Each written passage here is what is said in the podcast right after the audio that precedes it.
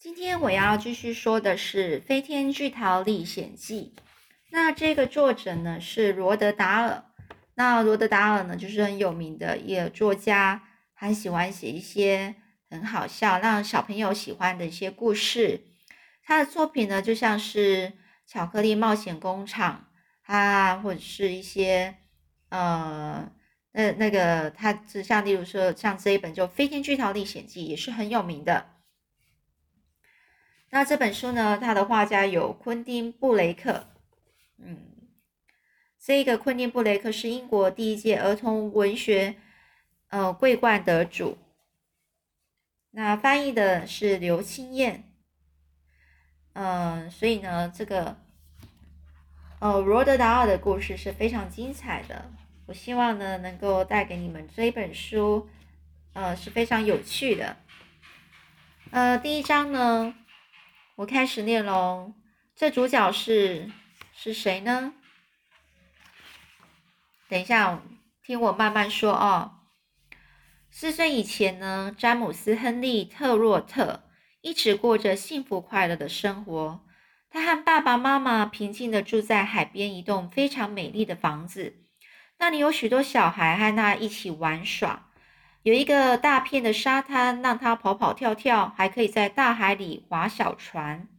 对一个小男孩来说，这种日子真是再惬意不过了。惬意不过，就是说很快乐的的感觉，很悠闲快乐的感觉。可是有一天呢，詹姆斯的爸妈去伦敦买东西的时候呢，发生一件非常可怕的意外。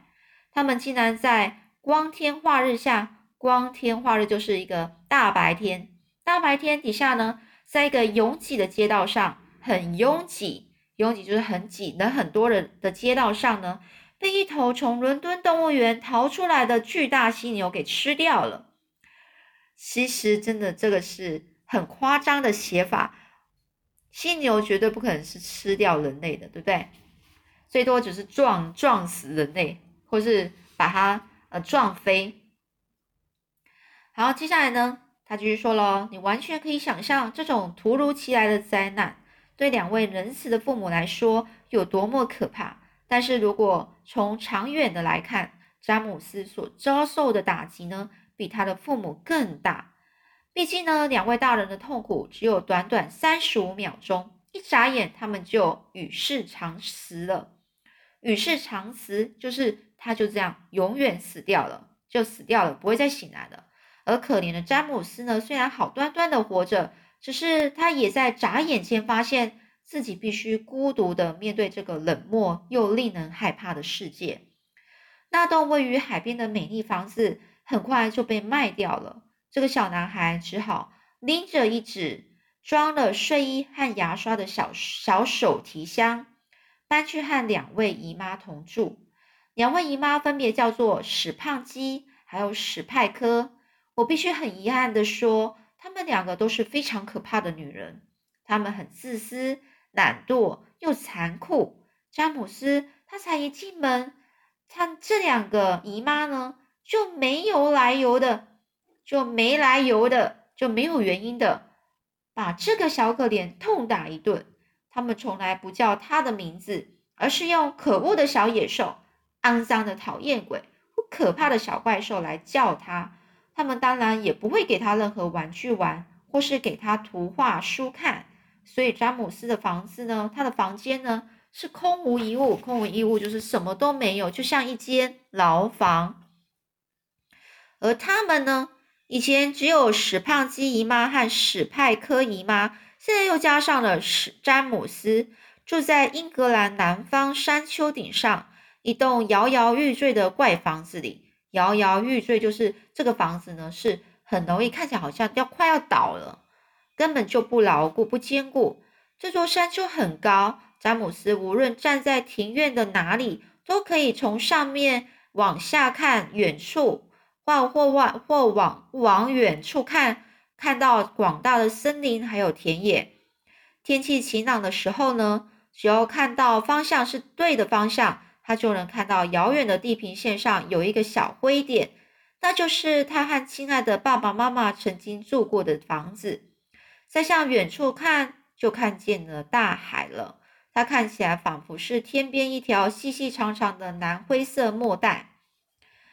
那两位姨妈呢，从来不准詹姆斯下下山，不管是史胖基姨妈还是史派克姨妈，都不想带他出门，就连散步啊，或是野餐，都是痴心妄想。痴心妄想就是不太可能的事情。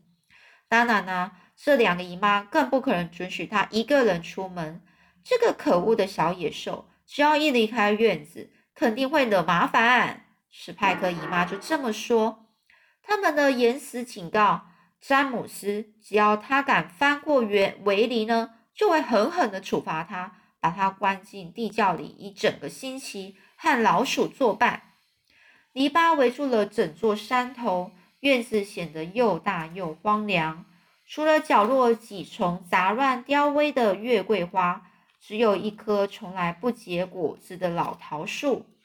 院子里呢，都没有千秋千。跷跷板或是沙坑，也没有任何小孩曾经受受邀请到山上来和可怜的詹姆斯一起玩，甚至连一只可以和他作伴的猫啊或狗都没有。日子一天天过去了，他越来越伤心，也越来越孤单。每天他都会在院子里的篱笆旁站好几个小时，他眼睛啊就一直望着那个他一脚都不准踏进的世界。那个像毛魔毯般的山下扩展延伸，布满森林、田野和海洋的美丽世界。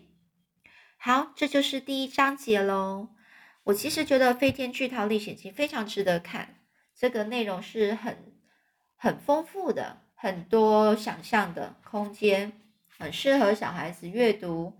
那下次呢，我希望呢，呃，你们孩子呢。每天晚上在睡觉前都可以听我的故事，希望我的故事可以带给你无限的想象力哦。